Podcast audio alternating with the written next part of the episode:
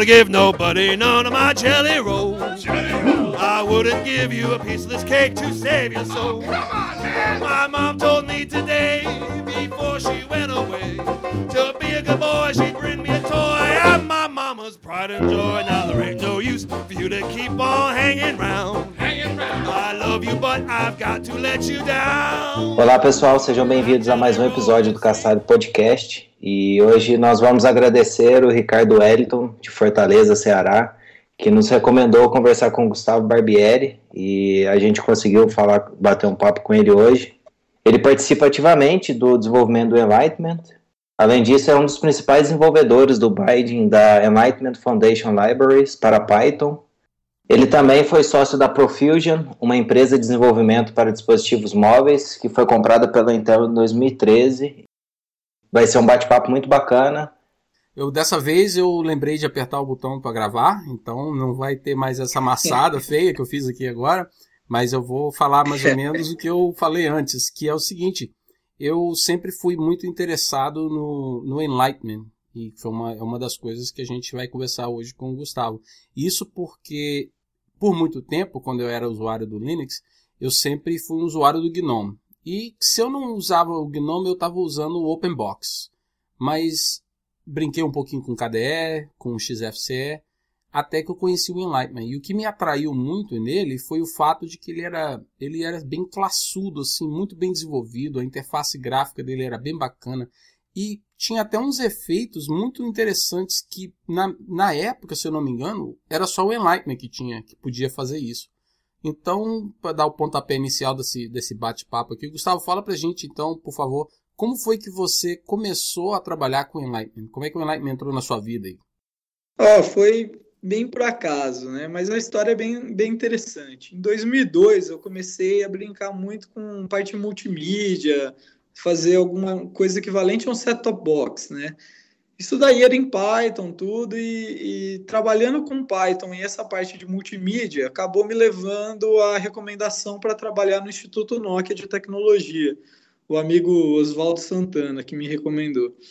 Chegando lá, eu não iria trabalhar com multimídia, só com Python. Mas, por calhar da, dos projetos, acabou aparecendo um projeto em C, né, que era um, um centro multimídia, e na segunda versão desse projeto, a gente resolveu propor migrar ele para Python. Só que Python por si só não, não, não, iria dar conta, né? Você precisava de um conjunto de bibliotecas que fosse bem rápido, bem implementado, e nessa pesquisa, a gente acabou encontrando Cairo, GuCanvas, Clutter, e também a gente encontrou o FL, que é o, as bibliotecas do Enlightenment. Durante esse processo, a gente acabou se apaixonando, né? o time inteiro acabou se apaixonando pela tecnologia e pelo projeto em si, que é o Enlightenment. Não só o Window Manager, mas também o conjunto de bibliotecas gráficas que ele, que ele fornece, que ele é construído sobre.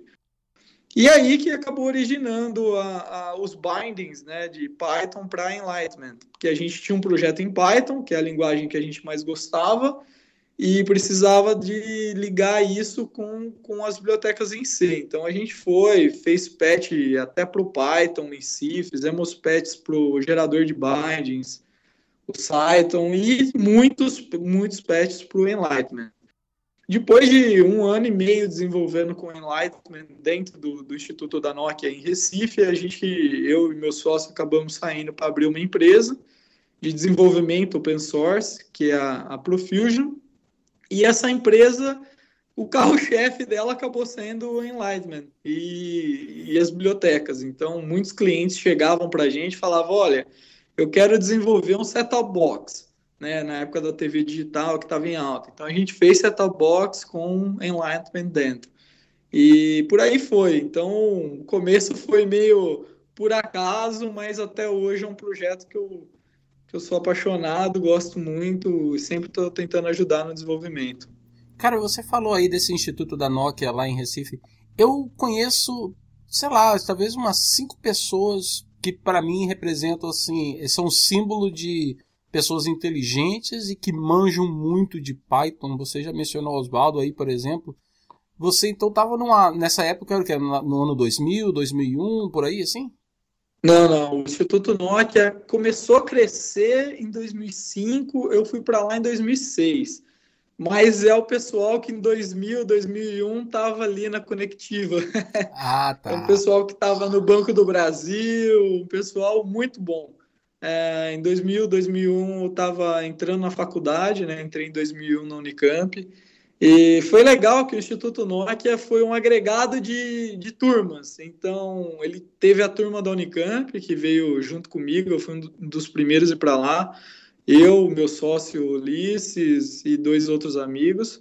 É, também tinha o pessoal da Conectiva, que era o Elvis, o Osvaldo e, e, muitos outros. Tinha o pessoal de, do Banco do Brasil, que veio do Banco do Brasil ali, que fez a, as primeiras implementações em Linux que nem o Eduardo, o André. Então foi, foram times muito bons, assim, eram excepcionais os, os profissionais de lá.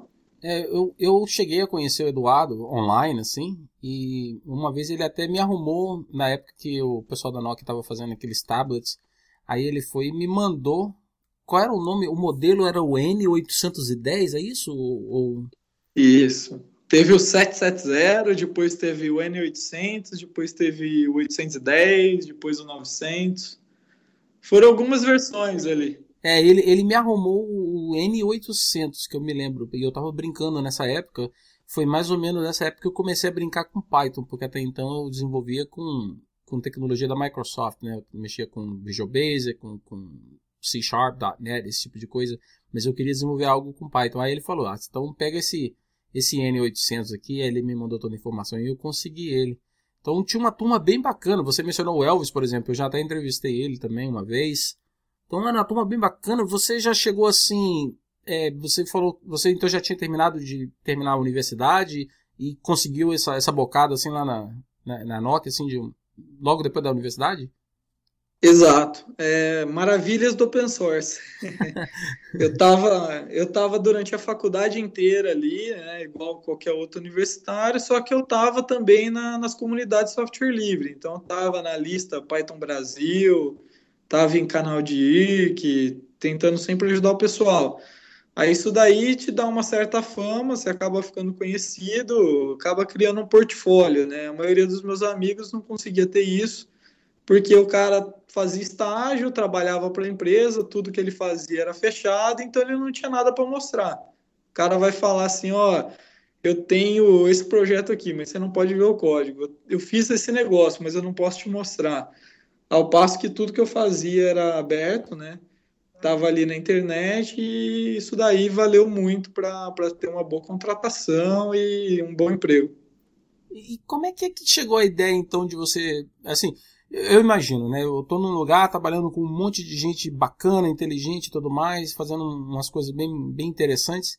Como é que você foi desse ponto para falar assim, eu vou começar meu próprio negócio, vou montar a Profusion, então e vou, vou pegar essa paixão que eu tenho pelo que eu faço e vou criar meu próprio minha própria companhia. Foi, foi fácil? Você teve dificuldade em largar o trabalho e começar assim, cara? Como é que foi? Ah, outra história bem interessante. A minha família, é, meus pais, eles são empresários. Então, na vida eu sempre escutei: se você quiser ganhar dinheiro, não seja funcionário, seja empre... é, tenha sua empresa. Meus pais são farmacêuticos, então eles sempre falavam: olha, um farmacêutico vai ganhar R$ 1.500 ao passo que eu ganho muitas vezes mais que isso. E isso daí eu levei para a vida, né? Sempre tive essa ideia de ter uma empresa por esse estímulo familiar. E assim que eu fui para trabalhar em Recife, tal, gostei muito, fui conhecendo, fui aparecendo em congressos e sempre nos congressos alguém chegava e falava: "Olha, mas você não pode fazer esse projeto para mim?" Eu falava: "Olha, não posso, porque eu sou empregado dessa empresa, não tenho tempo livre fora, tudo". E a empresa em si era muito ligada à Nokia, apesar de ser outro CP, CNPJ, ela é muito ligada ao que a Nokia precisava. Então eles nunca podiam fazer. Eu chegava no congresso para apresentar sobre EFL, né, o Enlightenment, e alguém da Motorola, por exemplo, chegava lá e falava: Olha, eu queria tentar usar isso. Ou alguém de uma outra empresa, Sony, Toshiba. Aí eu falei, bom, até que tem mercado, né? O pessoal tá querendo. Aí depois acabou culminando de alguns conflitos com o chefe da época.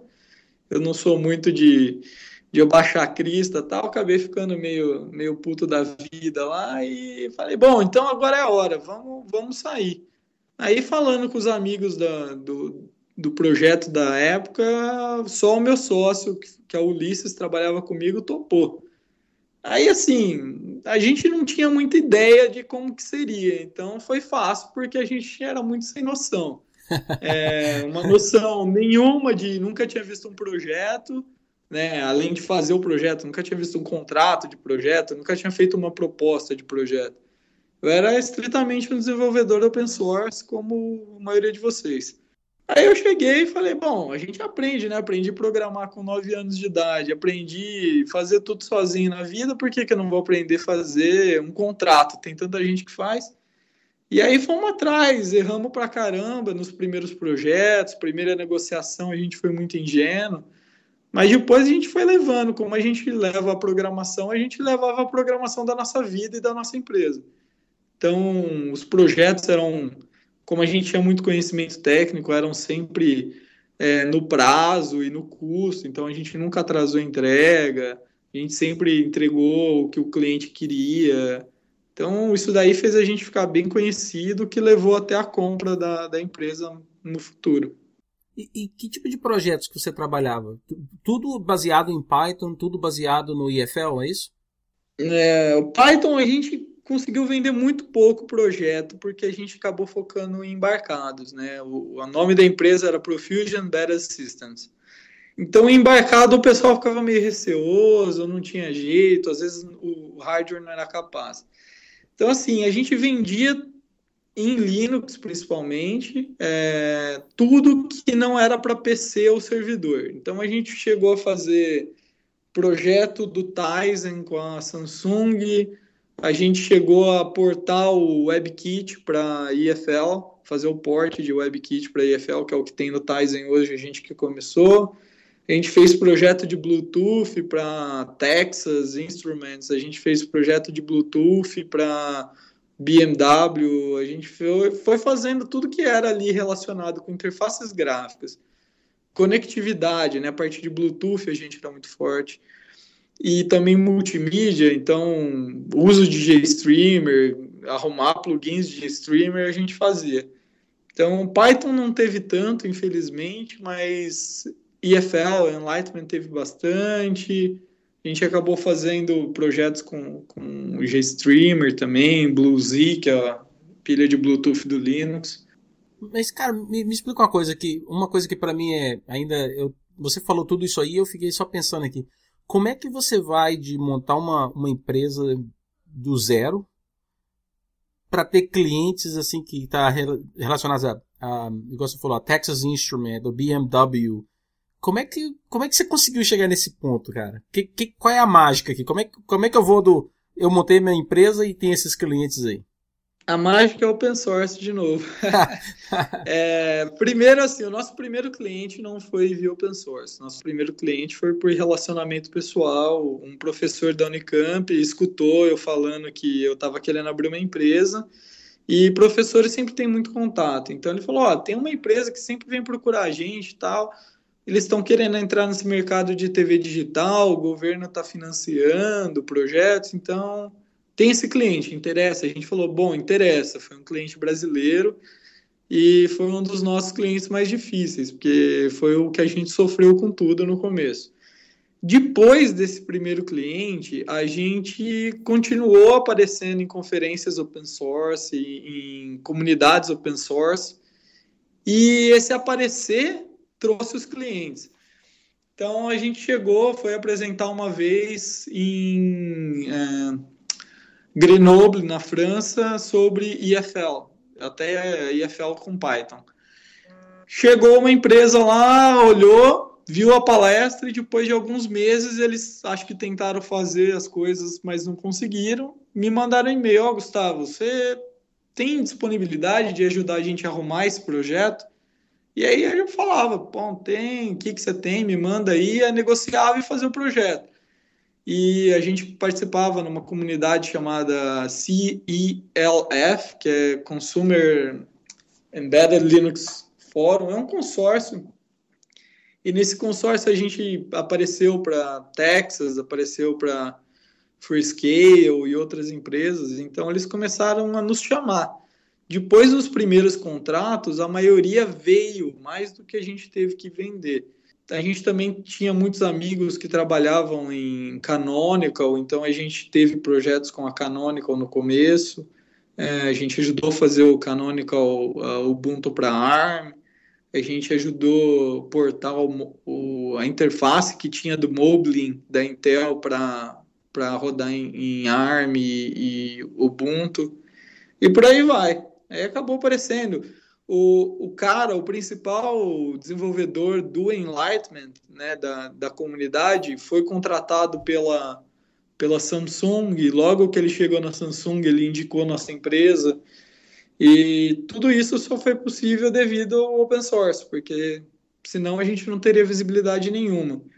É, ninguém da empresa era um, um businessman, ninguém tinha milhares de contatos e uma rede de, de profissionais ali, de, de, de, gerente e vendas e compras. A gente era mais na base da indicação técnica mesmo.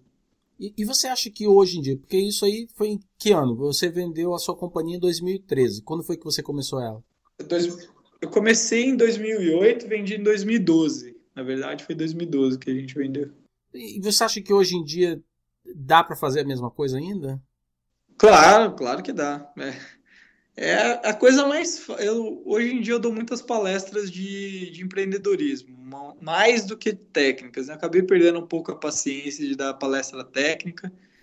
Estou indo mais para esse lado que é empreendedorismo. Eu vejo muita gente falando de startup, fica nesse auezinho de eu vou fazer app, eu vou conseguir trilhões de usuários, eu vou fazer um website para concorrer com o Facebook. Eu sou mais pé no chão. Eu acho que assim, se tem uma coisa que todo mundo precisa é de alguém que sabe alguma coisa que essa pessoa não sabe. E se esse essa conhecimento que você sabe e o outro não tem algum valor, é, a pessoa vai te pagar para fazer aquilo. Então, assim, eu sou da área de Linux, eu, principalmente Linux para sistemas mais constrained ali, embarcados. E eu sei muito sobre essa área. Então, se eu sair hoje e abrir uma outra empresa do mesmo assunto, eu tenho certeza que eu vou arrumar muitos clientes, porque quase ninguém sabe sobre essa área e sempre tem alguém precisando fazer um produto. Então, agora a gente está começando uma nova moda de embarcados, que é o Internet of Things. E nessa área de Internet of Things ninguém sabe, voltam os mesmos problemas, não tem memória, não tem toolkits prontos, como é que eu acesso as coisas? Ninguém sabe. Então, quem sabe tem um conhecimento muito grande. Assim como quem sabe fazer desenvolvimento em processadores como um supercomputador, né, o high performance computing, sempre vai ter lugar. Quem sabe fazer é, demons de rede que são tem uma boa performance, sempre tem mercado. Então, é, essa, esse mercado de serviço sempre vai existir. É, uma empresa, principalmente empresas grandes, elas têm uma latência muito grande e não conseguem chegar em tecnologias novas, ao passo que uma empresa pequena ou indivíduos, que nem a gente, a gente consegue perder um tempinho, aprender e sair vendendo para essas empresas maiores. Pô, isso é bacana. Então, para o pessoal que estiver escutando aí, tá aí a fórmula do sucesso para montar sua companhia, sistemas embarcados ou esse do Internet of Things e vender também. Depois desses anos de empresa, que eu descobri é o seguinte: é muito difícil você gerenciar expectativas, né, tanto dos funcionários quanto dos clientes. E se você começa a errar tanto para um lado quanto para o outro, você começa a maltratar os profissionais, eles saem. E aí você não é uma empresa, você é um consultor e se você começa a maltratar os clientes, eles não vêm não te pagam. Então você tem que manter um balanço ali de expectativas, entregar o que você prometeu. E pode parecer fácil, mas é onde o pessoal, a maioria, se perde.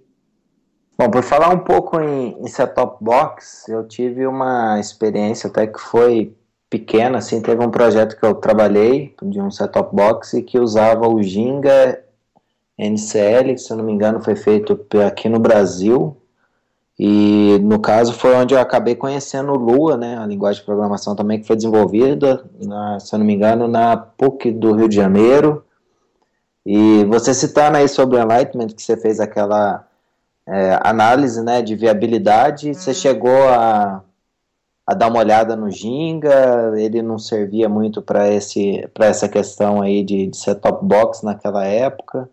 E se hoje você acha que teria alguma oportunidade, né, utilizar na, em termos assim de set-top box, né? Porque quando começou a TV digital aqui no Brasil, isso aí foi um fervor. Tava todo mundo correndo atrás, aí tava falando naquela ideia do padrão brasileiro, padrão, se não me engano, era o japonês também que entrava, tinha o um padrão europeu e por aí vai. E como é que foi um, um pouco a experiência sua aí no meio dessa bagunça toda aí de, de padrões e, e frameworks e middlewares para poder ajudar nesse ponto. Tá, vamos separar esses tópicos um pouco. Bom, primeiro o Enlightenment nessa história do set-top box. É, o set-top box ele é composto por uma interface gráfica, né, que é o, o OSD, que é o On-Screen Display, onde mostra a grade de canal, aquela barrinha de informações e, e, o uso que interage com o controle remoto. Então essa parte ela não tem a ver com o Ginga, né? O Ginga estaria dentro depois dessa parte. Ele seria, por exemplo, um aplicativo ali dentro. Mas o, o Zapper, que é o troca de canal e essa grade de programação, isso daí não é relacionado com o Ginga. E essa parte foi o que a gente fez na época. Na época não era obrigatório ter ginga nas TVs e ainda estavam terminando as especificações se seria o Ginga Java ou se seria o Ginga NCL. Bom, essa é a primeira parte. Por que, que a gente usou Enlightenment? Porque era bem rápido, era a única coisa que conseguia desenhar algo bonitinho na tela com um processador de 200 MHz, sendo que a tela era Full HD. É, então foi, foi o motivo do Enlightenment. O Ginga, a gente sempre tentou ficar fora porque, na nossa opinião técnica, aquilo era a maior furada do mundo. Era mais igual o padrão de tomadas atual é, essa porcaria desse padrão de tomada, e é igual foi o pau M, pau N. Acho que vocês lembram, né, desse brilhante ideia brasileira que a única coisa que servia era para não pegar direito algumas TVs. E assim, eu sou bem contra, não agregava nada de valor na tecnologia a parte do padrão brasileiro. Era só uma tentativa de fazer uma nova reserva de mercado, o que foi totalmente fracassado. Eu lembro do nosso cliente, ele começou a fazer o set-top box para vender, acho que a 600, 700 reais na época.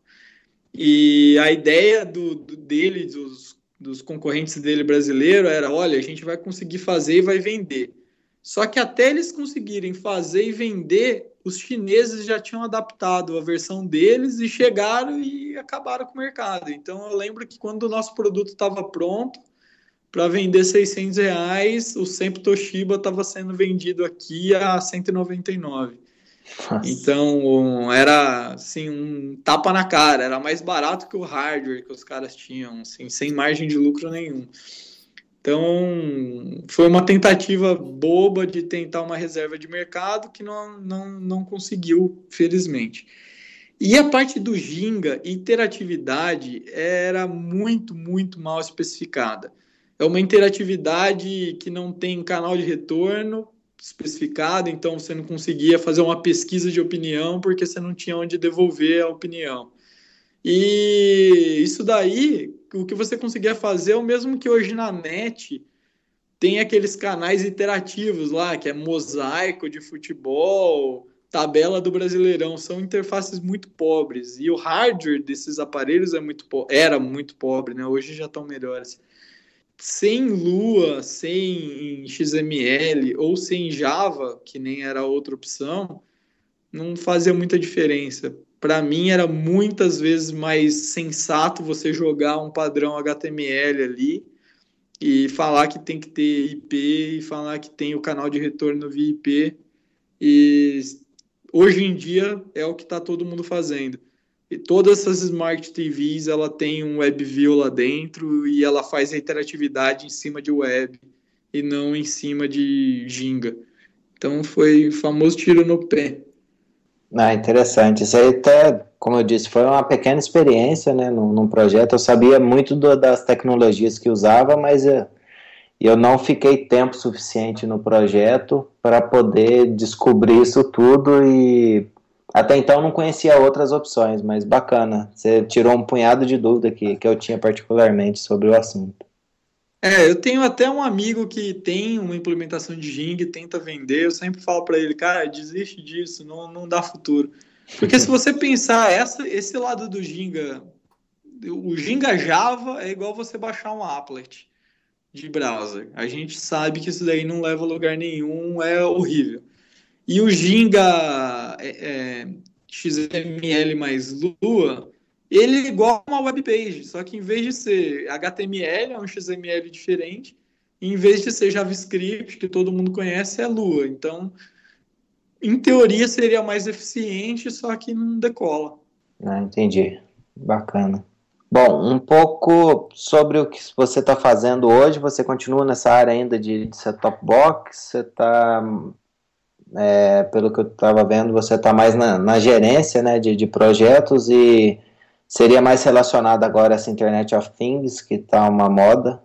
Inclusive, até vi que bastante Bluetooth está sendo utilizado. Até fiz um. Na minha pós-graduação, fiz um estudo sobre é, Bluetooth beacons, né? Tem o padrão iBeacons da Apple e por aí vai. E é mais isso que você tem focado hoje, mais voltado para smartphone? O que, que seria? Então, esses últimos anos foram de bastante mudança, né? O nosso primeiro ano de Intel foram projetos com Tizen, segundo ano de Intel foram projetos com é, Android, então a gente fez muito Android, é, telefone, tablet, e nesse ano que está entrando agora, o nosso foco está em Internet of Things, e volta bastante, bem próximo do que a gente fazia como Profusion. Então, é uma área que a gente tem uma experiência bem grande e a gente está tentando resolver alguns problemas que essa área tem. Essa área nova, né, Internet of Things, você quer conectar dispositivos, não interessa que dispositivos. Então, ele é bem próximo do que já foi no passado o M2M, que é o Machine to Machine Communication, e aí você entra com muitos protocolos, porque você tem os protocolos de máquina normal, então você tem protocolo CAN, que é o que a gente usa dentro de carro, você tem protocolo COAP, que fala via UDP, e, e alguns desses aparelhos inteligentes que estão chegando no mercado hoje já usam, e você tem alianças se formando. Então, a Intel está numa, numa aliança chamada OIC, tem uma outra aliança chamada Alcim, que é da Qualcomm, e, e essas alianças ainda estão nascendo, então é um mercado que está em formação. A gente não tem nenhum player consolidado, e é o que a gente está tentando fazer é facilitar para o desenvolvedor, para quando isso chegar às massas, tá bem fácil de, de usar. A gente quer tentar atingir um sucesso como foi o Android para smartphones, ter um equivalente disso para a Internet of Things. Quando a pessoa tiver que fazer uma, uma porta inteligente, uma lâmpada inteligente ou um controle remoto inteligente, ela, ela tem uma facilidade bem maior do que ela tem hoje, que hoje é tudo na unha, tudo na mão. A minha dúvida é que agora que você falou tudo isso aí, né, e já estamos falando do seu período trabalhando na, na Intel, você teve, você teve dificuldade em se adaptar a trabalhar para uma companhia tão grande quanto a Intel, porque você veio né, do, da Nokia, você foi para sua própria companhia e agora você trabalha para uma companhia enorme americana. Teve dificuldade em se adaptar? Olha, precisa dar um pouco de exercício mental aí para é, eu sempre tento le levar pelo lado bom, então tem lado, sempre tem um lado positivo ou negativo. Eu não gosto muito de ficar pensando sobre o lado negativo, então eu tento focar no, no lado positivo das coisas. Tem uma burocracia, lógico, muito maior do que eu teria na minha própria empresa. É, na minha empresa, eu, eu tinha a flexibilidade de falar é isso ou é aquilo, né? E numa empresa maior, você tem outros grupos, outros gerentes, né? E você tem que entrar num acordo, nem sempre o acordo é o que você quer, mas Isso daí, assim, seria a parte ruim, eu tento relevar bem. E tem a parte boa, por exemplo, eu preciso de mais desenvolvedores. Eu arrumo mais desenvolvedores, tem alguém que vai me pôr o dinheiro no bolso desse cara. Ao passo que se eu, eu fosse o dono da empresa, eu precisaria de mais desenvolvedores, eu teria que vender o projeto. Se o projeto acaba prematuramente, ou o projeto, o, o cliente não renova, você fica tendo problema não só o técnico, mas você tem também o problema de vendas, administração, planejamento, que então assim tem essa facilidade de não precisar tratar isso. É, como como Profusion, uma empresa pequena, você nunca vai criar um padrão que vai mudar o mundo. Você vai ajudar uma empresa grande a criar um padrão que vai mudar o mundo e vai sair com o nome dela.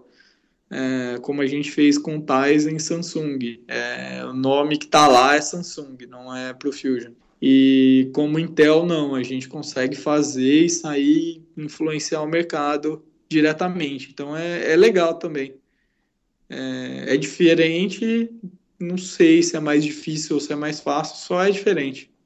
E você viaja muito para os Estados Unidos? Porque eu sei que você mora no Brasil. E antes da gente começar a entrevista, você mencionou para mim que você não teria interesse em se mudar né, para os Estados Unidos, para Portland ou para qualquer outro canto. Então, mas você viaja muito para lá? Tem muitos, é, muitas reuniões, muitas coisas que acontecem assim que você tem que sair daí e ir para lá ou não?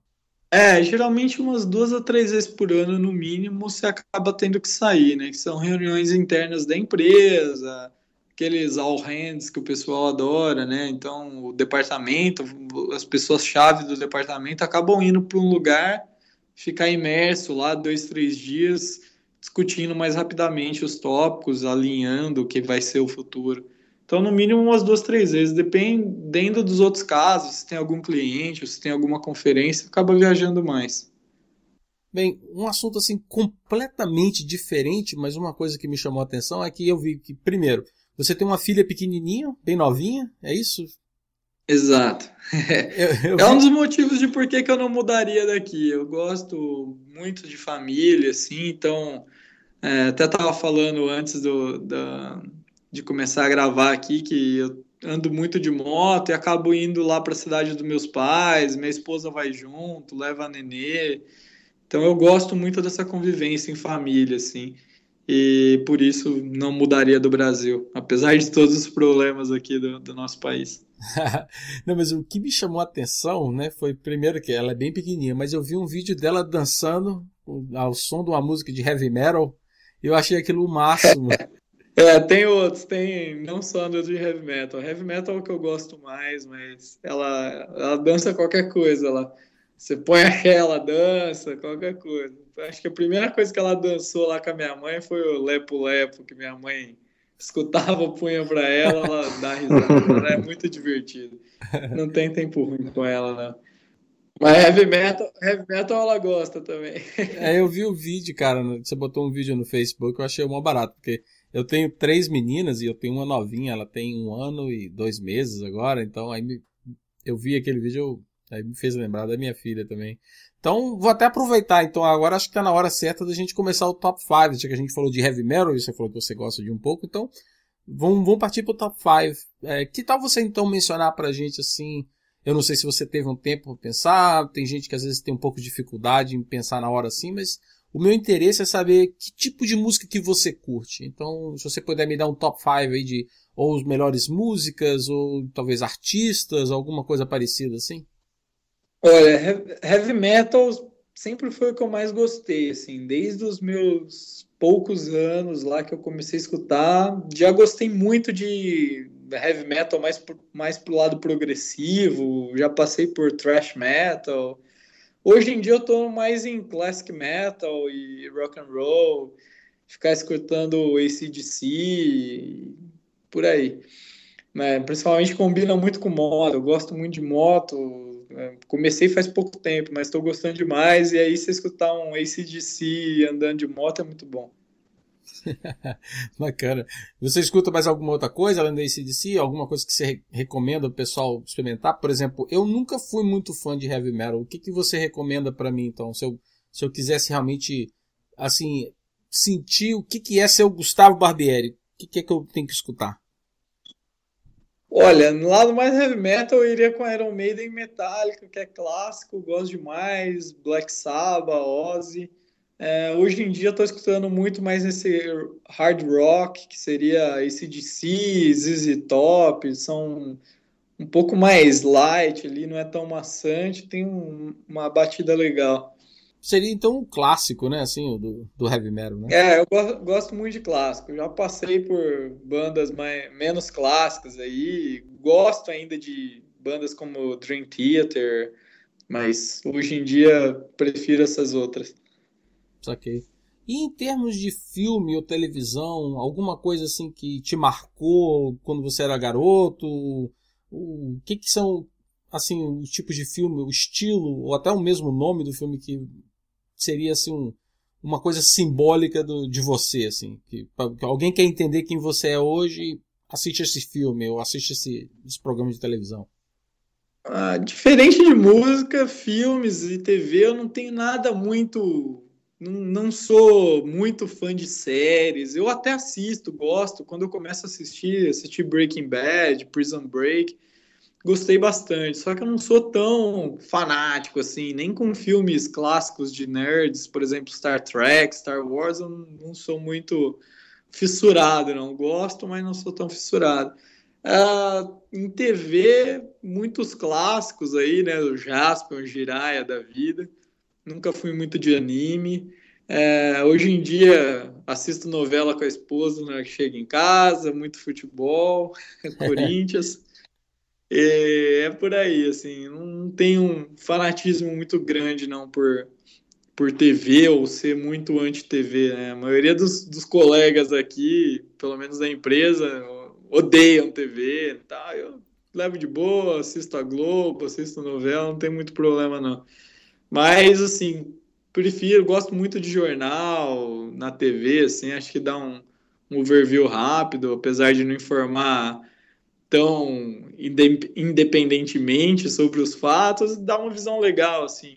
Eu comecei com isso, pelo menos de jornal, assim, e assistir TV aberta quando eu abri a empresa, porque eu percebia que eu ficava num mundo muito fechado que é esse mundo mais nerd, mais técnico, e às vezes me faltava quando eu ia num cliente, o cara é outra geração, e você ficava meio perdido, não tinha muito assunto para puxar com o cara, para para desenrolar um contato mais pessoal, assim, e aí essa parte de TV acabou ajudando bastante. Eu achei.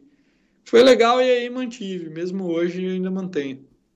Massa. E, e para finalizar, você tem assim um top 5 em termos de livros? ou Vale até gibi, cara, sabe? Revistinha em quadrinhos e tal. Você tem algum top 5 nessa área de leitura? Então, é, gibi, cara. Gibi livro para mim é um tópico é diferente. É, é ao contrário do heavy metal. Assim. O heavy metal, música, eu gosto demais, mais fixo, assim. TV, meio, meio termo aí que eu te falei. Agora, livro, mesmo gibi, assim, não é um negócio que eu curto.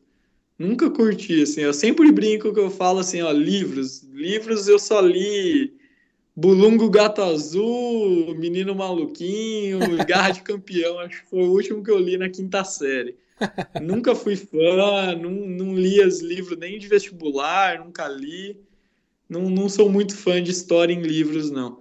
Gibi, eu tive minha época de bem moleque, assim, depois de sair da turma da Mônica, acabei indo para alguns gibis de super-heróis, mas nada muito muito marcante, assim, não. O que eu sempre gostei demais, demais, demais era de computação e programação.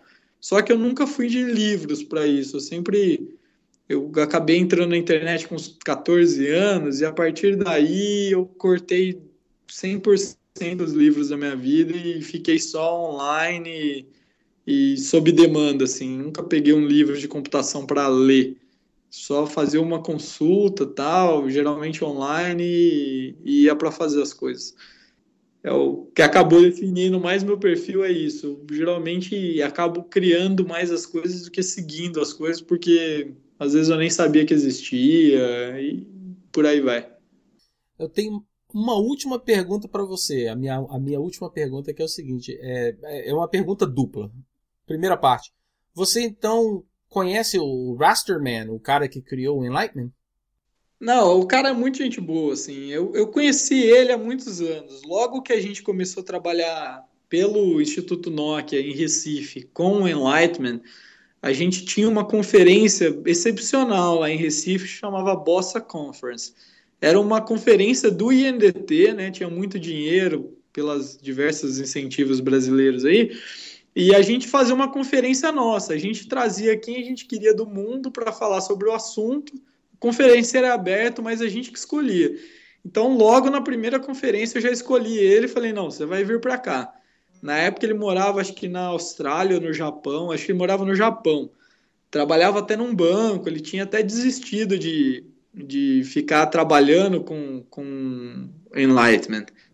E a gente trouxe ele, ele foi para a conferência lá em Recife, aprendeu a falar um pouco de português, ele adora línguas, então ele aprendeu a falar um pouco de português.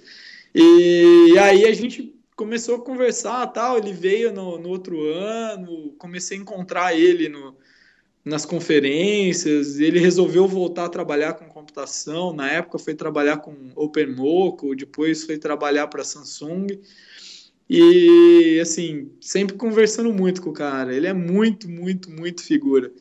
Ele é muito palhação, assim, fala um monte de abobrinhas. Primeira coisa que o cara aprendeu a falar em português foi vocês são umas putas, putas pagas, porque tinha o filme do Batman na época. Lembra aquele filme do Feira da Fruta? Que tinha, ele aprendeu a falar as frases que a gente falava. De, do, do, até hoje ele fala ainda, então um cara muito, muito engraçado. Ele é mãe finlandesa, pai alemão, nasceu na Nigéria, cresceu na Austrália, foi morar nos Estados Unidos, Coreia, Japão, China, então um cara é muito figura. Nossa, que histórico. Daí tinha que chamar ele para fazer uma entrevista, então, hein? Putz. É. Dá para fazer. Com certeza. Ele não vai conseguir fazer em português, não, mas em inglês o cara é muito, muito engraçado. Ah, a gente faz em inglês. Eu, até hoje eu tenho uma entrevista que eu fiz em inglês, porque geralmente eu tento focar no, nos brasileiros, mas a gente pode fazer um inglês. Não, esse cara, esse cara compensa, ele é muito engraçado, assim. Ele é um dos motivos do assim, o, o FL é uma comunidade bem diferente das outras comunidades de open source, né? Ao passo que a maioria das comunidades de open source é um negócio que eu acho meio chato, meio xiita, assim, tipo, uh, putz, o Gnome, o Debian, eu acho muito maçante, sabe?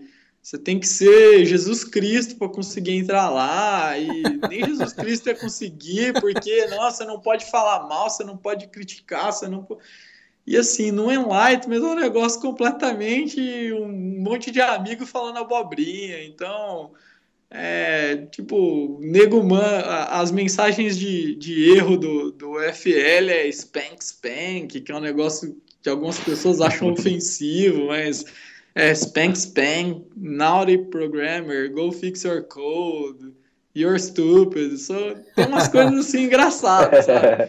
ele não é de, de mal, assim, é simplesmente que a galera é muito, muito palhaça. Então, assim, tem meninas na comunidade, mas a galera não fica fazendo aquele auê pra, não, não pode falar isso, porque isso é machista. Então, é, assim, é, é mais relaxado, assim, eu acho bem mais legal. O pessoal do, do Gnome, do Debian, é, tem um pouco de, de falta de paciência com eles lá. Saquei. E a segunda parte da minha pergunta é o, a, o desenvolvimento né, do, do Enlightenment.